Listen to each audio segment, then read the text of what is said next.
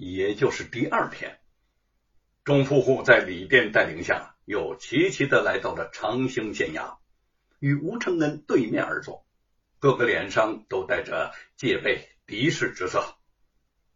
各位，你们都是长兴县的头面人物，今年年景欠佳，你们每家都有大量的钱粮。你们若不积极的纳粮，那普通百姓……吴承恩的话还没说完，见李店悄悄捅了捅身边的一个富户，顿住了语声，说：“有话当面直讲，不用偷偷摸摸。”李店难看的哼了一声，那富户梗着脖子说：“县城大人啊，还是昨天的那几句话。”若是让我等就任李地，那是绝不能答应；带头纳粮，我等也绝不能赞同。其余的人纷纷附和。呃，穷苦的人家出人当里地，犯了难，投河上吊也好，卖儿卖女也罢，那是他们自找，和我等大户富户无关。若是从我等身上剜肉补疮，不要说我等，即便是皇上知道了，也不会答应的，简直是岂有此理！哼！吴承恩静静的听着，忽见一面官神面有不忍之色，走到前面，向众人施礼道：“在下徐忠行，做过河南汝宁知府，眼下是治世在家的长兴县民。”在下认为呀，归大人和吴大人到我长兴县后，体察民间疾苦，让不愁吃穿的人家出人就任李帝，带头缴纳皇粮，这是真心关心百姓，为百姓着想啊！李殿低声的说：“哼，谁为我们着想啊？”徐忠行只做没有听见，继续说。长兴县连年非旱即涝，今年尤为严重，百姓苦不堪言。这种状况下，有贫家小户的人出面任里地去催征皇粮，那根本无法胜任；而有我等大户富户家出人任里地带头纳粮，虽说催征皇粮也不容易。但是总比贫家小户强了许多呀！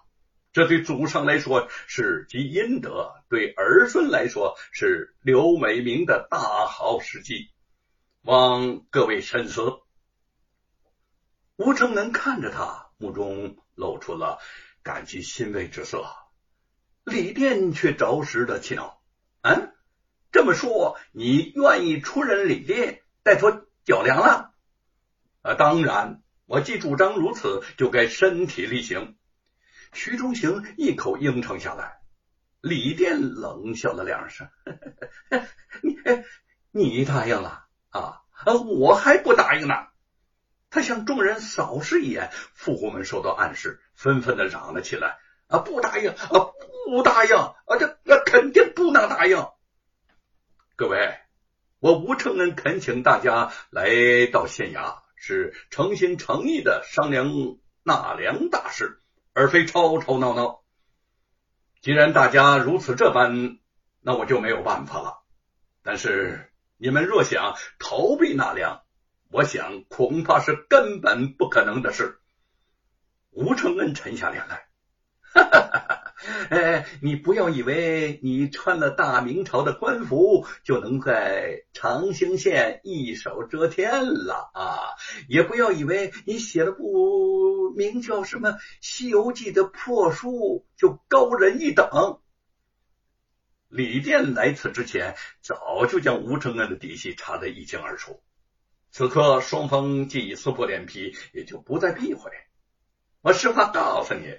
这长行县呐，不是你的天下，也不是归有光的天下啊，而是我等的天下。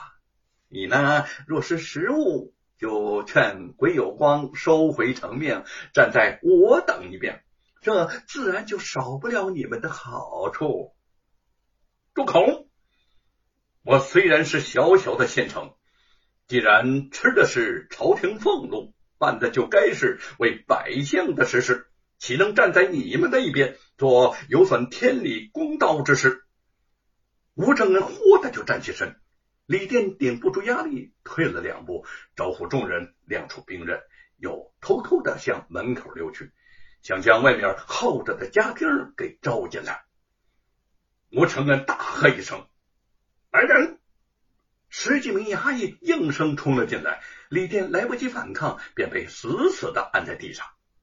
余下的众人当即惊愣，拿着兵刃的手呢，也纷纷的软了下来。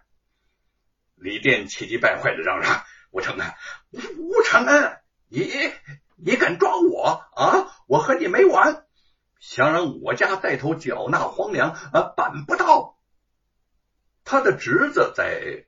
湖州府任通判之职，正是长兴县的顶头上司。他不相信这个吴承恩敢动他。吴承恩铁面一般，也不理他吵嚷，便叫衙役将他给压了下去。其余的富户见李店吃了亏，不敢再行凶，就各自找借口溜了出去，将消息通知了守在门口的李店之子李丁。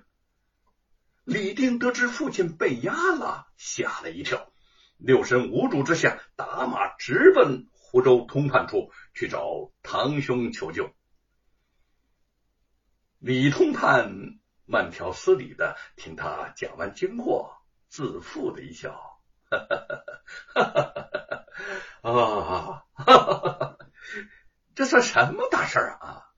呃，我给长兴县衙写封信。”让他们放人就是了。李丁还有些迟疑，哎，有这么简单吗？当然是轻而易举啦。李通判觉得这个堂弟实在是有点小题大做。我听说那个县城吴承恩是个落魄的书生，他偌大的年纪没有做过官儿。一旦是有了一点小小的权势，便不知道天高地厚啊！兄长为官多年，这种人、此种事见得多了啊。没关系啊，你只管安心的回到长兴县。恐怕呀，你还没有到家，叔叔已经坐在家里头喝茶了。哈哈哈！他说着，便走到案前，铺纸写信。两日之后，吴承恩随同归有光一起下乡去组织百姓抗旱。面对着城郊田野干裂的地皮，两个人都是愁眉不展。今年的旱情特别严重，归有光曾想让百姓掘井取水，可惜连掘了好几年的井都是无水涌出。眼见旱情无解，众百姓欲哭无泪。承恩兄。这是天灾呀，非人力所能改变的。你我身为父母官，做到尽力，也就问心无愧喽。鬼有光叹道。